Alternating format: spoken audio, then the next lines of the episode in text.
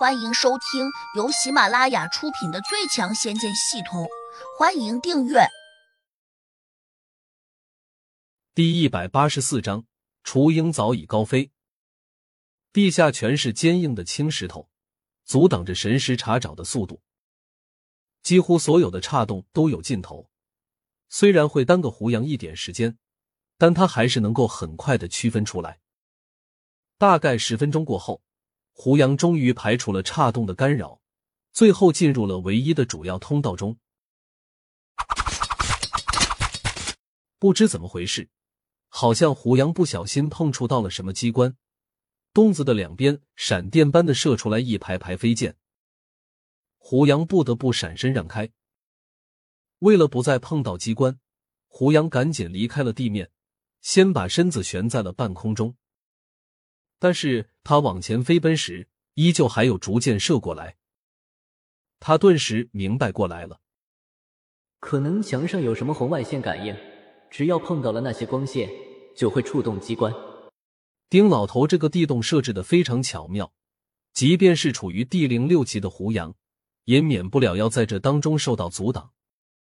跨过了这段有机关的地方，前面渐渐的平静下来。又往前飞奔了十多分钟，胡杨终于看见了前面露出了一点灯光。他谨慎的追出去，这才发现洞子已经走完了，外面有一条河，洞口就开在河边一个不起眼的草丛中，并且上面还有一棵大树，把错综复杂的根系盘在了洞口的前面。这地方好像是个公园。可能是天色渐渐的已经暗淡了下来的原因，园中并没有什么游人，因此整个公园看起来十分的冷清。远处还有不少高楼和昏黄的路灯，当然丁老头已经不见了。到了这个时候，已经没法再找到他了。不过跑得了和尚，跑不了庙。胡杨转动的眼珠又有了一个办法，他眼里闪过一丝冷笑，转身就走。陈雪飞还在刚才那个院子外面等着他，并没有离开。见胡杨出来后，他这才松了一口气。胡老大，你的事情办的怎么样了？陈雪飞小心翼翼的问。不怎么样，跑掉了一个。胡杨冷着脸说：“这是饿狼雇佣兵团设在京都的一个据点，里面人数不少吧？除了跑掉的那个，其他的人呢？”陈雪飞好奇的问：“那些人作恶多端，我把他们全都送回姥姥家了。”胡杨平静的回道：“都死了？不会吧？我在这外面怎么没有听见一点响动呢？”陈雪飞惊讶的说：“杀几个人需要什么响动？”胡杨很不以为然的说。陈雪飞拧了下眉头：“我们走吧。”要是警察来了，那就麻烦了。不，我回来就是为了报警的。胡杨取出一张有点模糊的画像，这是用墨水才画出来的，好像还是用水笔画的。上面是一个老头，陈雪飞大致能够看清楚，但他不知道这个老头就是刚才胡杨一直追逐的丁老头。画像下面还有一排字，上面写着：“里面的人都是我杀的。”我丁某人对此负责。你这是栽赃他吗？陈雪飞惊讶的说：“你这种伎俩恐怕太小儿科了吧？警察来了怎么会相信呢？”谁说我要让警察相信了？胡杨淡漠的瞥了他一眼。陈雪飞有些意外，很是不解的问：“既然你不能让警察相信，那为什么又要栽赃陷害这个姓丁的老头呢？”其实很简单，当警察找不到杀人凶手时，就会想办法去找这个姓丁的老头。毕竟这是一个难得的线索。胡杨的眼里露出了一丝笑意。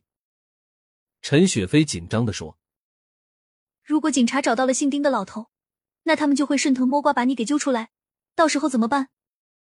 这些人都是坏人，我为民除害，警察应该感谢我才对，又怎么会找我麻烦呢？胡杨微微笑道。陈雪飞有些瞠目结舌的看着胡杨，心里却在鄙视了想：你这人是缺心眼吗？什么为民除害了，一口气杀了那么多人，就算那些都是十恶不赦之徒，可你下手也太狠了吧！不出意料，胡杨收到了来自于他的鄙视，加二五六。胡杨转头看了他一眼，命令道：“你赶快去报警。”金龙寺，悬空大师神采奕奕的走进了寺庙，方丈明空大师走过来问：“师弟，你这么高兴，想必事情办妥了吧？”悬空大师停住脚步，双手合十说：“方丈师兄，这事得一分为二来看。对我个人来说是一件好事，对师兄你交代的任务来说。”可能就算失败了。明空大师有些惊讶，连忙问：“这到底是怎么回事？”困扰了我多年的隐伤，终于治好了。谁治好的？莫非你这次出门并没有去完成任务，而是寻医法要去了？明空大师不解的问：“不是，我带着你的任务专程去了青竹帮。”没想到你叫我抓的那个人，他居然是个医术大师，疗伤的本事非常了得。我的伤算得上是疑难杂症吧，竟然被他两针就给扎好了。明空大师皱起了眉头说：“师弟，你是不是找错人了？我叫你去抓的那个人，他可是一个才二十多岁的年轻人。”对呀。他的确很年轻，可他的本事很大。悬空大师认真的说道。明空大师一听，顿时沉下了脸，有些没好气的说：“因为他帮你治好了伤，所以你就放过他，对吗？”不是，师兄，你想错了。他不只是医术高明，更重要的是他的功力非常强大。我根本不是他的对手，如果不是他诚心放我一马，他可以轻易把我送到西天去见佛祖。明空大师微微皱眉，有些不满道：“一个年龄才二十多点的年轻人，他的功力再高，又能够修炼到哪种境界？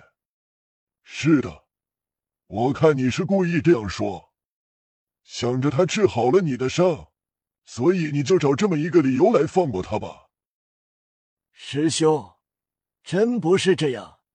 他虽然年纪不大，但我看得很清楚，他已经修炼到了第零六级。以我现在的功力，怎么可能打得过他？本集已播讲完毕，请订阅专辑，下集精彩继续。